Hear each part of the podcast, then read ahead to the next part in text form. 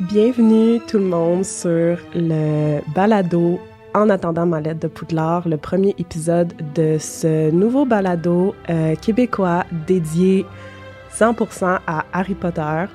Je me présente, je m'appelle Frédéric Paré, je vais être l'animatrice de ce super balado euh, qui va explorer vraiment euh, plein de sujets différents concernant Harry Potter. J'ai créé une page Instagram qui s'appelle potter.québec il y a deux ans dans le but vraiment de réunir euh, tous les fans québécois d'Harry Potter. ça me tentait de faire une genre d'extension à cette page Instagram-là en créant le, le, balado pour pouvoir vraiment s'attarder plus en longueur, puis vraiment comme, c'est ça, plonger là, euh, head first dans euh, plusieurs sujets différents. Pour parler un peu de moi, puis de mon amour pour Harry Potter, j'ai commencé à lire les livres. J'étais en sixième année, donc genre 2005. Puis, euh, j'étais pas une grande lectrice, mais évidemment, comme peut-être plusieurs d'entre vous, lire les Harry Potter, c'était autre chose que de la lecture pour moi. C'était plonger dans, euh, dans un univers, mais vraiment le voyager ailleurs. Évidemment, à cette époque-là, il y avait déjà les quatre premiers films qui étaient sortis, donc euh, j'aimais déjà ça. À, la, à, ma lecture du septième tome, euh, j'ai juste été chavirée par ben, tout le dénouement de l'histoire, euh, les révélations sur le personnage de Severus Rogue. Puis à ce moment-là, comme déjà que j'aimais ça, mais c'est ça. Après ma lecture du septième tome, j'étais comme, OK, euh, maintenant, je suis vraiment, vraiment, vraiment fan. J'étais une grande fan de Severus Rogue tout d'un coup. Euh, après ça, je me suis lancée dans l'univers des fanfictions. J'ai commencé à écrire des, des, des c'est ça, des histoires. pour ceux qui ne sont pas familiers avec le thème des fanfictions, c'est de reprendre les personnages, le même univers qu'on connaît, puis d'écrire sa propre histoire. Donc, euh, tu écris pas mal ce que tu veux. Tu tu peux prendre genre une histoire sur Hermione, tu écris un peu ce que tu veux sur euh, elle qui passe, euh, je sais pas, sa sixième année à Poudlard. Donc, ça peut prendre un virement romantique, plus humoristique, plus aventure. fait que c'est ça. Ça, ça m'a vraiment accompagné pendant mon secondaire. Je tripais vraiment à lire des fanfictions, en écrire, comme j'ai dit. Puis, finalement, j'ai fini par délaisser ça. Mais je suis toujours restée vraiment une grande fan. Euh, j'ai visité les studios à Londres, j'ai été à Universal Studios à Orlando en Floride, euh, j'ai des tatous d'Harry Potter. Ben, ma maison à Poudlard, c'est Serre d'Aigle. Et euh, pour ceux qui regardent la version filmée du balado, vous pouvez voir que je porte un chandail de Serre d'Aigle. Et pour ceux qui écoutent audio, je vais vous décrire un peu le chandail. En fait, c'est une robe t-shirt grise. Il est écrit Serre d'Aigle, comme un peu, comme si c'était un un chandail d'équipe, euh, je ne sais pas trop comment dire. Mais l'important de ce t-shirt-là, de cette robe t-shirt, c'est qu'elle est faite au Québec par Chloé. Euh, une, une, compagnie que je suis depuis des années que j'adore. Euh, c'est une fille qui s'appelle Chloé, qui habite au lac Saint-Jean. Ce que j'adore de ça, c'est qu'il est écrit Serre d'Aigle et non Ravenclaw. Donc, c'est écrit en français. Puis, évidemment, c'est disponible pour les autres maisons aussi. le lien vers la boutique en ligne est dans le descriptif de l'épisode. Donc, je vous invite vraiment à vous procurer la vôtre, comme je dis, parce que ben, c'est écrit en français, là, c'est quand même cool.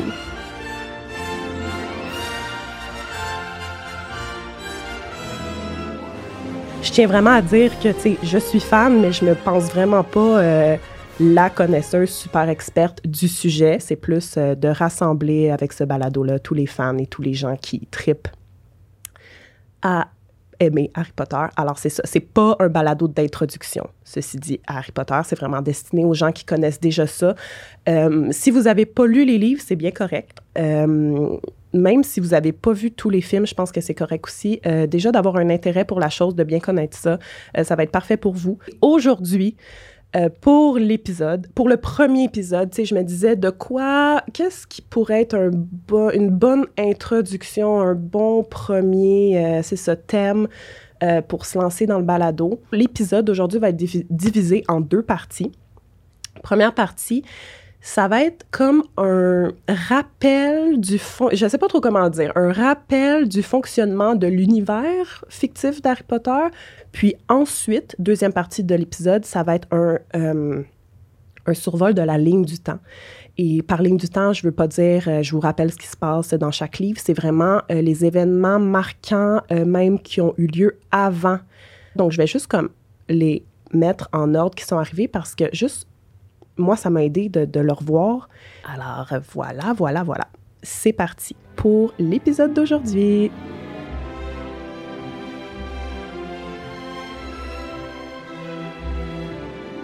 Je tiens à dire que mes sources quand je fais mes recherches, il y a plusieurs pages que je peux consulter évidemment sur Internet. Euh, je pourrais moi-même aller revoir dans les livres, euh, mais je préfère consulter le, le wiki d'Harry Potter. Donc, c'est vraiment une encyclopédie, le virtuel. Il y a une page sur toutes.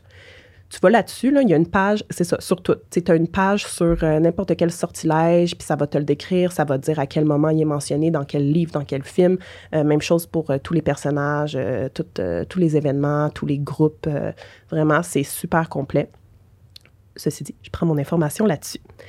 donc, je vais tout de suite commencer par faire un rappel des différents types de sorciers au niveau sanguin, parce qu'on sait à quel point les conflits entre les types de sorciers euh, selon le statut sanguin. C'est vraiment au cœur de l'histoire d'Harry Potter. C'est vraiment ça un peu euh, comme qui crée tous les conflits, la guerre, etc.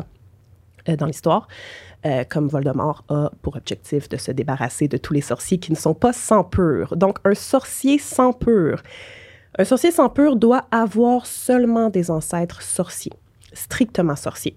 Euh, donc, des exemples de sorciers sans pur, de lignée pure, on a les Weasley et les Malfoy.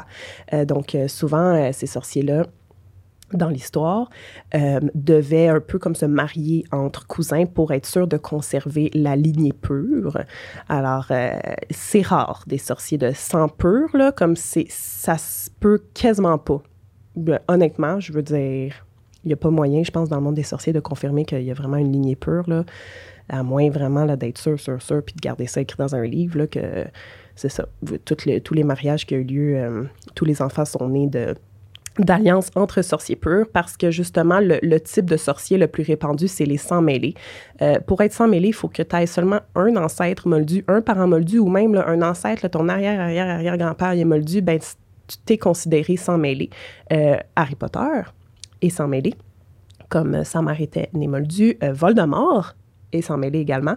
Euh, son père était moldu. Donc, c'est vraiment le type le plus répandu. Ensuite, on a euh, les nés moldus ou malheureusement Sandbourbe, ça c'est l'expression euh, très péjorative pour désigner un né moldu. Donc c'est quelqu'un qui, ben, c'est un sorcier qui est né dans une famille 100% moldue comme Hermione Granger. Puis là, je pense que, tu sais, quand tu nais moldu, peut-être que ça veut aussi dire que dans tes ancêtres très, très, très loin, il y avait peut-être un sorcier en quelque part et que finalement, ben, c'est ça, t'es né moldu. Euh, puis à l'inverse, des nés moldus, il est possible aussi de naître dans une famille de sorciers sans pouvoir magique. Donc ça, c'est un petit peu plate selon moi, là, mais tu peux, tu peux c'est ça, naître euh, sans pouvoir magique, puis tu as deux parents sorciers. Euh, et ces gens-là, on les appelle les craquemolles, comme le concierge de Poudlard, Argus Rusard. C'est un craquemolle.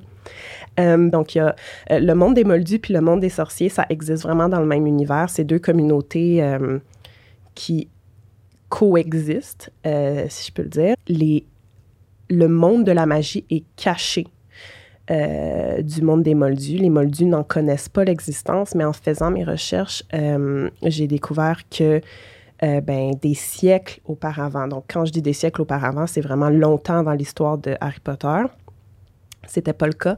Euh, les Moldus euh, connaissaient l'existence des sorciers, mais avaient quand même leur, leur réticence, ce qui a fait qu'éventuellement, ben, les sorciers ont commencé à être persécutés, à être arrêtés, à être mis à mort, à être pointés du doigt et tout ça.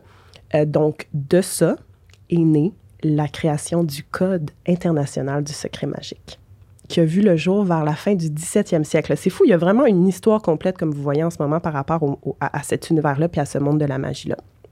Donc, à partir de la création du Code international du secret magique, euh, les sorciers se cachèrent définitivement du, des Moldus. Euh, il y a euh, des, nombreux villages qui sont devenus des villages de sorciers, comme Godric's Hollow, des lieux de résidence bien connus pour des familles de sorciers qui vivaient, mettons, parmi des Moldus tolérants et des Moldus qui pouvaient être, au fil du temps, soumis à des sortilèges de confusion. Sortilège de confusion, petit rappel, c'est vraiment comme euh, de, ben, de rendre quelqu'un confus, justement, si un moldu, par exemple, voit un sorcier euh, voler à balai dans le ciel, ben là, il peut recevoir le sortilège de confusion, puis vraiment plus être sûr de ce qu'il a vu, puis oublier ça, puis... Euh, passer à autre chose. Continuer sa journée comme si rien n'était. Alors, euh, sortilège de confusion, très utilisé à partir de ce moment-là sur les moldus pour éventuellement que les moldus oublient l'existence des sorciers puis que ça reste juste comme des mythes et légendes. Donc, de ce nouveau Code international du secret magique euh, sont nées plusieurs lois importantes comme l'interdiction d'enchanter des objets moldus, interdiction pour les sorciers mineurs de faire de la magie en dehors de l'école et évidemment interdiction de révéler l'existence du monde des sorciers à un ou des moldus. Donc, les lois sont contrôlées par le ministère de la Magie et si quelqu'un les enfreint, il peut être envoyé en prison. Parce que oui, ben, le ministère de la magie, c'est vraiment comme le gouvernement, c'est euh, le gouvernement du monde magique. Euh, il y a un ministère de la magie dans chaque pays du monde, mais comme l'histoire d'Harry Potter se déroule en Angleterre, nous, on est super familiers avec euh, le ministère de la magie anglais, donc qui est à Londres. Les relations politiques entre le monde des sorciers et le monde des moldus, c'est vraiment strict minimum. Donc, euh, je vais encore prendre l'exemple d'Angleterre, mais je pense que c'est comme ça dans tous les pays. Euh, le ministre de la Magie, mettons qu'il y a un nouveau premier ministre euh, moldu d'élu, le ministre de la Magie va aller se présenter au nouveau premier ministre moldu suite à son élection. Mais c'est ça, le premier ministre Moldu va être une, une des seules personnes à connaître l'existence des sorciers et en règle générale, c'est la seule fois qu'ils vont se rencontrer à moins, ben, se rencontrer, ouais. Peut-être la seule fois qu'ils vont se rencontrer, mais ils vont peut-être entrer en communication euh, quand ça va être nécessaire. Euh, justement, par exemple, si euh, ben, Voldemort revient au pouvoir, ben, le, ministère, le ministre de la Magie va avertir le premier ministre Moldu dans le sixième tome, dans Le Prince de Sang-Mêlé, il y a une évasion massive de mange-morts d'Azkaban. même chose, là, qui commence à s'attaquer au, au, au, Moldu. Donc, même chose, le ministre de la Magie va comme un petit, euh, petit avertissement, va laisser savoir le premier ministre Moldu que ça, ça se déroule. Euh, donc, ils vont se tenir euh, respectivement au courant de ce qui se passe, chacun de leur part. puis, à part les écoles, puis les ministères, il y a des boutiques pour sorciers, des hôpitaux pour sorciers, des prisons pour sorciers. La prison que nous on connaît, c'est Azkaban. L'hôpital à Londres s'appelle Sainte-Mangouste. Et euh, des endroits comme le chemin de traverse ou le village de Préolard, ben, c'est des endroits où il y a justement des boutiques, des restaurants, puis c'est comme 100% réservé aux sorciers. Les sorciers ont également leur propre système de pièces de monnaie que je me rappelle jamais honnêtement, fait que je vais juste citer Hagrid dans le tome 1. Les pièces en or sont des galions, en argent, ce sont des mornilles. Il y a 17 mornilles d'argent dans un galion d'or et 29 noises de bronze dans une mornille. C'est facile à retenir, dit-il. Je sais pas parce que moi, ben, je, ne suis pas capable de le retenir. Et cet argent-là peut être comme contrôlé, ben, contrôlé, et géré par la Banque des sorciers euh, qui s'appelle Gringotts, euh, qui est sur le chemin de traverse à Londres. Et euh, d'autres choses intéressantes à savoir, à se rappeler ou que je voulais préciser, ben, les sorciers ne s'approprient pas vraiment les inventions super modernes des moldus comme le téléphone, l'Internet, la télévision. Euh, ils ont par contre la presse papier, comme le fameux journal La Gazette du Sorcier. Euh, ils ont aussi la radio. Leur moyen principal de communication, c'est des lettres qu'ils envoient avec des hiboux. Ils peuvent également communiquer avec des cheminées ou des patronus. Et euh, comme les moldus, les sorciers, évidemment, euh, prennent des photos, mais les photos sont animées. Fait que, euh, bon, ben, si vous avez vu les films, vous le savez, c'est comme un GIF qui joue en loop, là, genre de trois secondes d'animation qui fait juste rejouer, rejouer, rejouer. Donc, les photos sont animées. Et le sport populaire chez les sorciers est le Quidditch qui se joue sur des balais volants. Et c'est tout ce que je vais dire sur le Quidditch aujourd'hui parce que là, je vais, je vais skipper d'expliquer toutes les règles puis tout ça, mais c'est vraiment le sport des sorciers, comme vous savez. Là, il y a une ligue professionnelle, les gens sont, fans de leur équipe. C'est comme il y a des équipes pour chaque pays, euh, comme on a vu avec la Coupe du monde de Quidditch euh, dans le quatrième livre slash film. OK, les moyens de transport dans le monde de la magie. Il y en a vraiment plusieurs.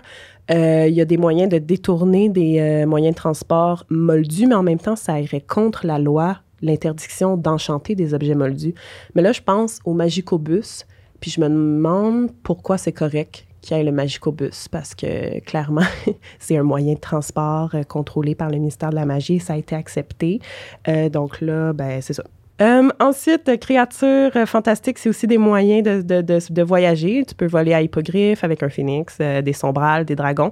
et évidemment, les balais, tapis volants, porte au loin. Euh, et la fameuse technique de téléportation qui s'appelle le transplanage. Donc, le transplanage, euh, c'est le moyen de transport le plus rapide. Euh, tu te téléportes instantanément, ben, presque instantanément, d'un endroit à un autre. Puis le transplanage, c'est vraiment l'équivalent de comme apprendre à conduire pour les moldus.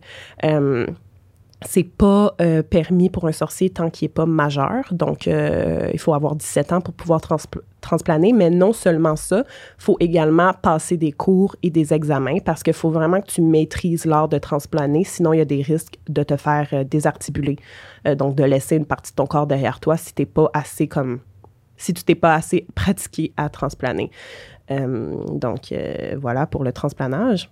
Dans l'univers d'Harry Potter, il y a beaucoup de créatures magiques, euh, des créatures qui viennent de la mythologie pour la plupart, comme le basilic, le centaure, l'hippogriffe, le dragon. Mais il y a aussi des créatures qui ont été entièrement créées euh, par l'auteur. Euh, c'est le cas, par exemple, pour les détraqueurs, les sombrales, les épouvantards.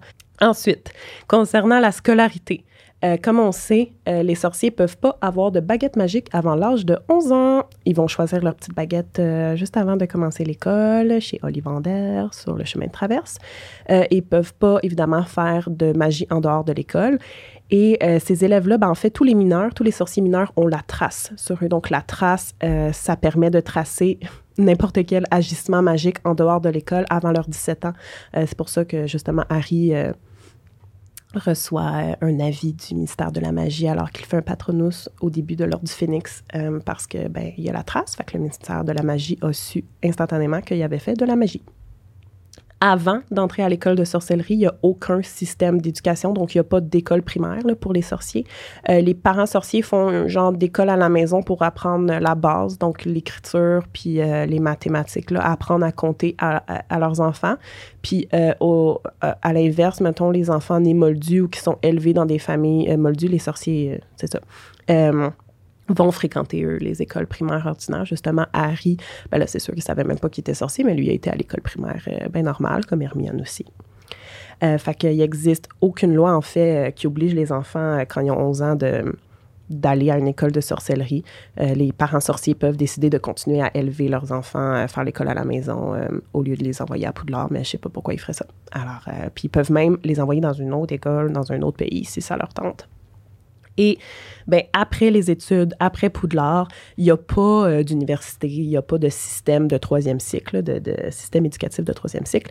Euh, donc, les étudiants diplômés de Poudlard sont prêts à exercer un emploi, euh, à moins vraiment de vouloir faire des, des, métiers qui nécessitent des programmes d'entraînement spécifiques comme être aurore, qui est comme un peu, mettons, l'équivalent de, de, la police dans le monde des sorciers, ou être médicomage, donc médecin du monde magique. Euh, tu peux aussi, euh, quand tu es sorcier puis tu sors de l'école, décider d'aller voyager puis d'aller étudier le, monde des sorciers ailleurs, dans d'autres pays, voir d'autres créatures, voir d'autres cultures, euh, comme Charlie Weasley, le frère de Ron, a fait en allant étudier les dragons en Roumanie. Et puis, dernière chose, la mort chez les sorciers. je finie là-dessus. On va finir le survol sur la mort. ben, les sorciers sont pas immortel. C'est justement euh, quelque chose qui n'est pas possible dans la magie des sorciers de se rendre immortel, à moins de vraiment, euh, ben c'est ça, de mettre ton âme dans des objets, comme les Horcruxes. Euh, donc, tu peux pas te rendre immortel. Mais quand tu meurs, tu peux décider si tu reviens sous la forme d'un fantôme ou non. C'est pour ça qu'il y a certains fantômes à Poudlard. Mais tu sais, de, de, ce que je comprends de ce que j'évalue, c'est peut-être plus quelque chose que les gens faisaient à une autre époque parce que ça a l'air super moins commun de l'époque d'Harry que les gens qui meurent décident de revenir en fantôme. Euh, et euh, il y a plusieurs sorciers qui... Ben, plusieurs. Il y a des sorciers qui reviennent aussi dans des portraits, euh, comme Dumbledore. Lorsqu'il meurt, ben, son portrait apparaît dans le bureau des directeurs à Poudlard. Et à ce moment-là, tu peux discuter avec Dumbledore vraiment comme, quasiment comme s'il était encore en vie parce que son, esprit est encore là. C'est vraiment, euh, c'est ça, tu peux parler avec lui, puis il peut euh, réagir à ce que tu dis. Dans le monde magique, la persistance de l'âme après la mort, c'est pas une croyance, c'est comme un fait. Fait que c'est sûr que quand un sorcier meurt, tu le sais que son âme existe quelque part. Tu sais qu'il y a un moyen, tu sais, justement, si tu as la pierre de résurrection, tu peux ramener son âme comme c'est juste confirmé pour les sorciers que quand euh, un sorcier meurt, c'est vraiment juste le corps physique qui s'éteint puis que l'âme euh, persiste d'une manière ou d'une autre. C'est pour ça que c'est, possible d'invoquer les morts et de communiquer avec eux. Euh, fait que c'est ça. je finis le survol là-dessus, là, parce que je veux m'attaquer à la ligne du temps.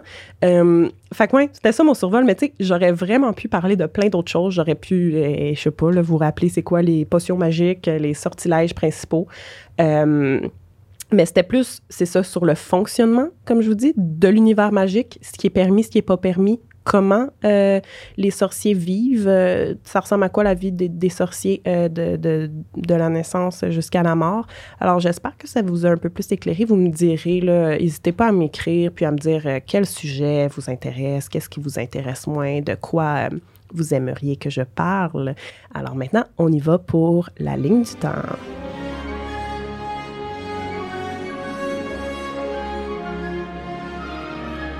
OK. Maintenant euh, qu'on s'est remis, qu'on s'est replongé dans l'univers magique un peu et que je vous ai donné toute cette belle information sur le fonctionnement du monde des sorciers, euh, c'était essentiel pour moi euh, qu'on repasse sur la ligne du temps des événements importants pour que tout soit clair, que tout le monde s'en rappelle bien en vue des prochains épisodes.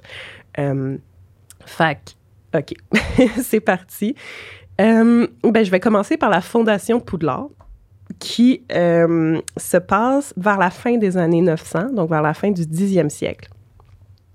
Donc, les quatre plus grands sorciers de l'époque, euh, Godric Gryffondor, Helga Poufsouffle, Rowena Serdaigle et Salazar Serpentard, euh, décident de s'unir, puis en plus, ils étaient amis. Donc, sont comme, on va ouvrir une école qui va être un lieu d'épanouissement, un lieu d'apprentissage où les sorciers vont pouvoir euh, se réfugier également parce qu'à l'époque, ben c'est ça, les sorciers commençaient à se faire persécuter par les moldus, à se faire arrêter, puis tout ça, à se faire juger.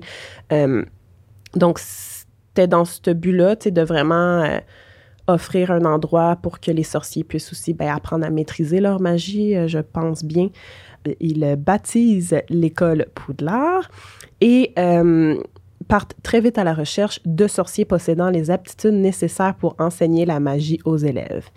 Mais là, euh, les quatre réalisent rapidement qu'ils n'ont pas ils n'ont pas tous les mêmes visions et opinions concernant la manière que ça devrait fonctionner à Poudlard.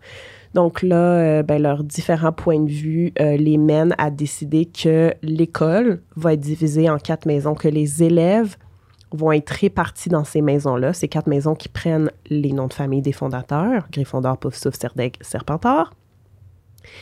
Et euh, ben, vu que les quatre fondateurs sont pas immortels, ils décident de donner à un chapeau ensorcelé, donc qui va devenir le chapeau, le pouvoir de répartir chaque nouvel élève dans la maison qui lui correspond. Donc, ils vont comme intégrer une partie de leur propre conscience au chapeau pour que ensuite le chapeau, lui, soit capable de déterminer l'élève euh, doit être dans quelle maison. Ben, les nouveaux élèves qui vont arriver à l'école. Mais malgré ça, il y a quand même beaucoup de tensions entre les fondateurs. Serpentard refuse catégoriquement qu'il euh, y ait des némoldus euh, qui soient admis à Poudlard parce que selon lui, les némoldus ne sont pas dignes d'étudier la magie. Et à l'inverse, ben, les trois autres fondateurs sont comme, ben, c'est bien correct, là. Fait qu'ils s'opposent vraiment à lui. Mais aujourd'hui encore, ben, aujourd'hui, dans l'histoire d'Harry, il y a beaucoup de tensions, comme on le sait encore, entre euh, la maison de Gryffondor et Serpentard. En fait, il y a beaucoup de tensions entre Serpentard et les autres maisons je fais un saut de quasiment 1000 ans. ça, c'était comme l'entrée en matière sur la ligne du temps. Euh, je fais un saut de quasiment 1000 ans. Je m'en vais au 20e siècle, en 1926, euh, pour la naissance de Tom Jedusor, qui sera plus tard Voldemort. Alors, Voldemort est né en 1926. Puis, euh, un peu de background sur Voldemort, parce que je pense que c'est nécessaire juste de comprendre puis de faire ce, ce, ce rappel-là. Comme j'ai dit tantôt, euh, ben, il est sans mêler. Sa mère, c'était une sorcière. Son père, c'était un moldu. Sa mère a full abusé du filtre d'amour sur son père. Euh, elle voulait vraiment que, que ben, Tom Gédusor Seigneur tombe en amour avec elle. Puis là, finalement, elle a arrêté parce qu'elle était comme, ben il doit vraiment m'aimer. Fait que dès qu'elle a arrêté de donner le fil d'amour, lui, il était comme, bah, il, s'est comme réveillé, puis il, était vraiment fâché contre elle, il a décidé de l'abandonner. Euh, puis elle était enceinte en plus. Donc là, il est parti. Puis euh, sa mère, à Tom, euh, ben, elle s'appelle Mérope. Je ne sais pas trop comment prononcer son nom. Merope euh, donne naissance à Voldemort, c'est bizarre à dire, bon, donne naissance à Voldemort devant les portes d'un orphelinat, meurt une heure après avoir donné la naissance, et donc Tom, Tom Elvis Gédusor, euh, euh, voyons, grandit à l'orphelinat toute sa jeunesse, des années difficiles à l'orphelinat dans ces années-là pour lui. Euh, il fait peur aux autres enfants, il vole des objets aux autres enfants, euh, il est super, super enfermé sur lui-même, super solitaire. Quand il a 11 ans, Albus Dumbledore vient le chercher, vient le visiter, vient lui annoncer qu'il est sorcier, euh, vient lui dire qu'à Poudlard, il va pouvoir apprendre à comme, contrôler sa magie, puis ben, contrôler ses pouvoirs, puis c'est ça, apprendre plus sur ce qu'il est capable de faire donc à Poudlard. Euh, Tom Gédizard va être euh, envoyé à Serpentard. À ce moment-là, il ne sait pas encore qu'il est l'héritier du fondateur euh, de Serpentard. il ne sait pas qui est l'héritier de Salazar. c'est un élève très séducteur, juste pour vous dire, parce que là, je viens de réaliser, j'ai pas dit en quelle année on est rendu. Voldemort, il entre à Poudlard en 1937. Donc, c'est ça, un élève très charismatique que tous les profs vont avoir, mais Dumbledore a quand même comme ses réticences, puis garde un œil sur lui parce qu'il voit déjà une certaine noirceur en Tom. Puis, euh, ben c'est ça. Tom, pendant qu'il est à Poudlard, euh, va faire beaucoup, beaucoup de recherches sur ses origines, va essayer de comprendre euh, c'est qui ses parents parce qu'il ne sait pas grand-chose sur eux. Mais il est persuadé que sa mère, c'était une moldue parce qu'il se dit, ma mère, si elle avait été une sorcière, elle serait pas morte après avoir accouché de moi. Mais finalement, en faisant ses recherches, il réalise que c'est son père qui est euh, moldu. Une fureur, là, s'empare de lui à ce moment-là, renie ses origines moldues, euh, décide de changer de nom, euh, crée un groupe d'élèves à l'école comme sa gang, mais c'est pas vraiment ses amis, il s'en fout d'eux, mais ça va être les futurs mange-morts. Donc, des élèves de sang pur, il fait juste, s'entourer de sang pur, puis éventuellement va réaliser qu'il euh, est le, descendant de Salazar Serpentard, l'héritier, parce que là, il va avoir fait des recherches ben, sur sa mère, qui est sorcière. Euh, puis, euh, bon, ben, ça, on le sait un peu plus. Il va ouvrir la chambre des secrets, causer la mort d'une élève, va mettre la culpabilité sur Hagrid, puis personne ne va savoir que c'est lui, à part un peu Dumbledore, qui a tout compris ça. en 1942, pendant qu'il est en cinquième année, Tom Voldemort va créer son premier Horcrux. Là, je vais pas dire toutes les dates de la création des Horcrux, mais c'est ça. Il a créé son premier Horcrux avant la fin de ses études. Euh, comme son objectif à ce moment-là est déjà de devenir immortel, d'enfermer des parties de son âme dans des objets. Et il va terminer ses études à Poudlard en 1945. En 1945, c'est également cette année-là que Dumbledore a le fameux duel contre euh, Grindelwald il va l'emporter et euh, de fait même gagner, disons, la baguette du sureau. On sait qu'il y a une longue histoire qui mène à ce duel-là. C'est justement ce qui est au cœur du récit des films Les Animaux Fantastiques, Fantastic Beasts. puis j'en profite pour dire que moi, dans ce balado-là, je ne vais pas nécessairement ben, mentionner Fantastic Beasts. Je ne sais pas faire référence à ce qui se passe dans ces films-là. je les ai vus, mais c'est ça, à moins de faire un épisode sur l'histoire complète de Dumbledore, mais c'est dans mes plans, je pense pas euh, faire référence à ces films-là. J'ai fait un petit saut en 1957. Là, Voldemort va disparaître pendant 10 ans, OK? De 1957 à 1967. Pendant ces 10 années-là, il va voyager, il va encore plus se plonger dans la magie noire. Je pense qu'il va créer ses derniers Horcruxes. Euh, puis il va tellement, tellement plonger dans la magie noire que ça va genre le déformer. Fait que c'est pour ça qui a l'air de ce que de la, le visage de serpent, puis euh, plus de cheveux, puis en tout cas, vous le savez, l'allure très serpentesque, ça se dit, euh, de Voldemort est causée par, c'est ça, l'abus de magie noire pendant ces dix ans de disparition. Bien, ces disparitions, c'est juste comme il va se préparer à revenir puis à prendre le contrôle sur tout. Donc, quand il revient en 67, euh, commence le début de son ascension au pouvoir. Euh, donc, tu sais, en 1970, c'est là vraiment qu'il commence à être très, très, très puissant et euh, entouré de mange-morts, évidemment. Et son ascension au pouvoir coïncide avec les années des maraudeurs. Donc, en 1971, James Potter, Sirius Black, Remus Lupin, Peter Pettigrew, ainsi que Lily Evans et Severus Rogue arrivent tous en même temps en première année à Poudlard, sont tous mis à Gryffondor sur Frog. Euh, qui va dans Serpentard, euh, qui graduellement, ben, lui, est super ami avec Lily, ben, il va devenir de moins en moins ami avec Lily. Lily va se mettre en couple avec James. Euh, donc, c'est ça, le temps des maraudeurs à Poudlard coïncide 100% avec toute la montée au pouvoir de Voldemort, puis lui qui commence à faire des ravages et qui euh, tue beaucoup de gens, puis c'est vraiment comme des temps noirs.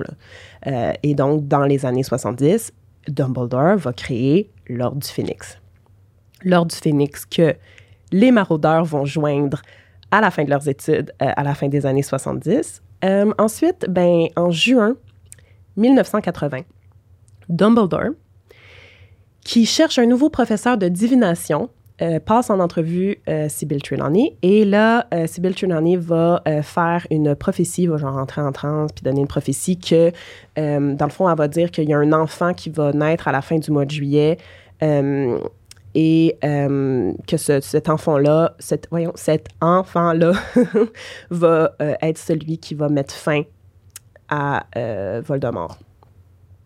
Puis Voldemort prend connaissance de la prophétie et décide qu'il doit tuer Harry Potter parce que là, dans le fond, ben, à ce moment-là, ben, un enfant qui allait être né à la fin juillet, un enfant du monde sorcier, un enfant qui était comme je sais pas, là, j'allais dire dans la gang, dans l'entourage qui était connu, ben, il y avait les parents d'Harry, James et Lily. Lily était enceinte, puis il y avait également euh, les Longs du qui attendaient un enfant.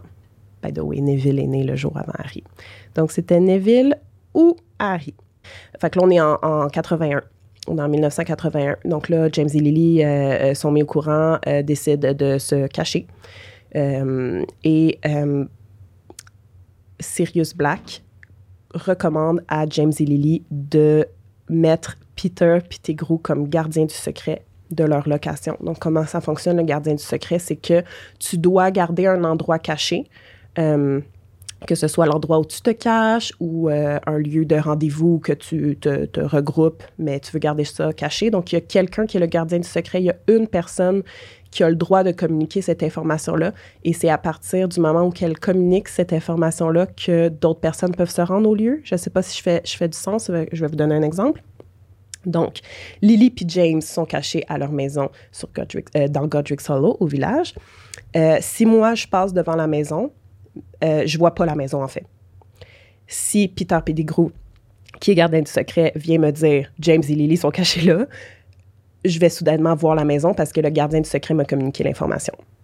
Donc, c'est ce qu'il a fait. Peter Pettigrew a révélé finalement à Voldemort l'emplacement de James et Lily. Et euh, Voldemort a été donc lui-même assassiné, James et Lily, euh, le 31 octobre 1981 et, comme on le sait, n'a pas été capable de tuer Harry. Ce qui nous amène donc au début du premier tome, suite à la mort de James et Lily, Harry euh, est confié aux Dursley, la seule famille qui lui reste, et euh, grandit avec eux et va apprendre à 11 ans qu'il est sorcier et non seulement juste sorcier, qu'il est très connu comme il a mis fin à Voldemort, il a fait disparaître Voldemort lorsque ses parents sont morts. Et donc, Harry fait son entrée à Poudlard en 1991. Euh, donc, tu sais, ça, c'est... Je veux dire, je suis là en train de dire les années. Je sais pas si c'est nécessaire de bien savoir que l'histoire d'Harry Potter se, déroule dans les années 90, mais moi, je trouve ça, intéressant. Ça se passe pas dans, les années 2000. Tu sais, c'est pas... Euh, comme le premier tome est sorti... Euh, me semble en 98, je pense, 99, le premier film en 2001, mais c'est pas, pas parce que c'est sorti euh, dans cette année-là que l'histoire se déroule dans cette année-là. Donc, c'est ça. Il y a vraiment une ligne du temps propre à l'histoire. Et ben là, je pourrais faire un résumé rapide des années à l'école. Comme on sait, Harry va refaire face à Voldemort euh, pendant sa première année, pendant sa deuxième année aussi. Euh, va détruire un premier Horcrux sans le savoir euh, pendant sa deuxième année. Va en apprendre beaucoup sur la mort de ses parents dans le troisième volet, dans sa troisième année. va découvrir qu'il a un parrain que son père avait des amis qui s'appelaient les maraudeurs, que un de ces amis-là les a trahis, puis des gros, donc il va tout apprendre ça pendant sa troisième année. Pendant sa quatrième année, euh, ben à la fin, Voldemort, à la fin de l'année, Voldemort revient en vie. Revient en vie, je veux dire, reprend une forme humaine complète, on va le dire comme ça, parce que son âme n'était pas complètement disparue, il était toujours un peu dans les parages. Reprend euh, forme humaine complète et euh, Harry essaye d'avertir tout le monde qu'il est de retour, personne ne le croit. Et dans le cinquième film, Harry va être, au courant, va être mis au courant de la fameuse prophétie qui dit pas mal que Harry, dans le fond, t'es la personne qui. T'es la seule personne qui doit. Euh, qui peut vaincre Voldemort. Et à partir de ce moment-là, ce moment-là, ben c'est ça, Harry comprend que c'est sa destinée de vaincre Voldemort. Pendant sa sixième année, Albus Dumbledore va étroitement l'aider euh, pour le guider dans euh, justement euh, cette bataille-là avec Voldemort. Voici ce que tu dois faire. Tu dois trouver les Horcruxes. Voldemort a mis son arme dans des Horcruxes. Tu dois les détruire. Une fois qu'ils sont tous détruits, tu vas pouvoir tuer Voldemort, puis il va être vraiment 100% disparu pour toujours, mort. We're done. C'est fait. Dumbledore en ayant tout, tout légué cette information-là à Harry. Harry décide d'aller chercher les Horcruxes pendant sa septième année, puis euh, tout ça se termine avec la grosse bataille de Poudlard qui se déroule le 2 mai 1998 à Poudlard et c'est le moment où Voldemort va enfin mourir.